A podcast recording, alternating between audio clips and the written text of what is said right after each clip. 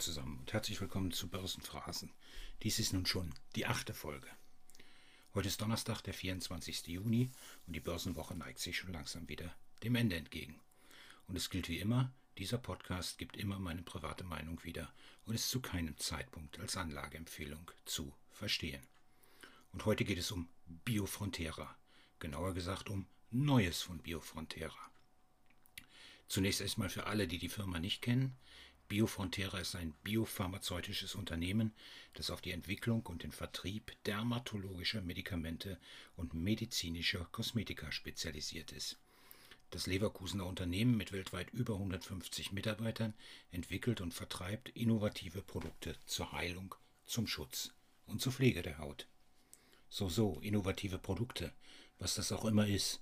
Und ich gestehe, ich bin absolut kein Pharmaexperte. Die Gesellschaft hat zu Wochenbeginn eine IR-News veröffentlicht mit der wunderschönen Headline Biofrontera veröffentlicht Neues aus der klinischen Entwicklung. So frei wie in jeder Nachrichtensendung Neues aus aller Welt oder Neues aus Bullabü. Dann heute mal Neues aus Leverkusen. Verstanden habe ich vor lauter Phrasen und Fachwörter aber nichts. Ich zitiere nur einige Stellen, wenn auch aus dem Zusammenhang heraus, aber das liest sich so schön. Die FDA hat in Bezug auf den Zulassungsprozess der BV nein, BF-Rodol-LED bestätigt, dass die Datenlagen für eine Einreichung ausreichend ist, sodass nun der Start der Prüfungsphase eingeleitet wird.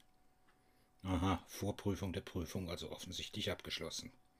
Weiter heißt es, Einverstanden war die FDA mit dem Vorschlag, systemische und lokale Nebenwirkungen bei der Behandlung mit drei Tuben Amelus an 100 Patienten zu beobachten. Diese Sicherheitsstudie soll bereits im zweiten Halbjahr 2021 starten. Okay, hört sich nach einem guten Zusammenspiel zwischen der FDA und Biofrontera an. Weiter, vergleichbar mit der europäischen Zulassungserweiterung von Amelus für die Behandlung von milden und moderaten aktinischen Keratosen auf den Extremitäten sowie Rumpf und Nacken mit PDT bereitet das Unternehmen momentan Phase 3 Studien für diese Zulassungserweiterung in den USA vor. Die Patientenrekrutierung soll in der ersten Hälfte 2022 beginnen. Hm, das hört sich für mich als Investor irgendwie nach weiteren Kosten an. Ne? Den Typo im Wort Unternehmen entschuldige ich. Ja? Das passiert mir ja auch schon mal. Zitat weiter.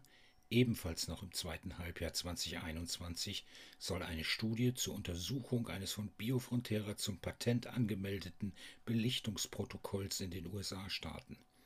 Das Ziel der Studie ist eine Verringerung der Schmerzen während der Beleuchtung bei der Behandlung von aktinischen Keratosen im Gesicht und auf der Kopfhaut mittels konventioneller PDT. Mein Gott, habe ich mir gedacht, kann man das nicht eigentlich auch mal für einen Normalbürger schreiben? Ne? Summa summarum, inhaltlich habe ich nichts verstanden, gar nichts. Und was heißt das für mich als Investor? Wir kaufen nur Geschäftsmodelle, die wir verstehen. Und im Übrigen gab es in der ganzen Beteiligung auch keine einzige Bilanz, Cashflow, Aufwands- oder Ertragszahl. Schauen wir mal auf den Börsenkurs, ob der Markt das verstanden hat. Aktie war vorher 2,90 Euro und danach 2,83 Euro, ein Minus von 2,5 Prozent. Lassen wir das mal so stehen, denn der Markt hat ja wahrscheinlich immer recht. Das war Börsenphrasen für heute mit Neuem von Biofrontera.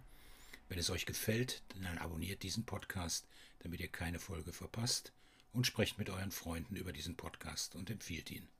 Und wenn ihr Anregungen und Kritik habt, was man besser machen kann, dann schreibt mir gerne eine Mail an podcast.börsenphrasen.de. In diesem Sinne, danke und ciao bis zum nächsten Mal.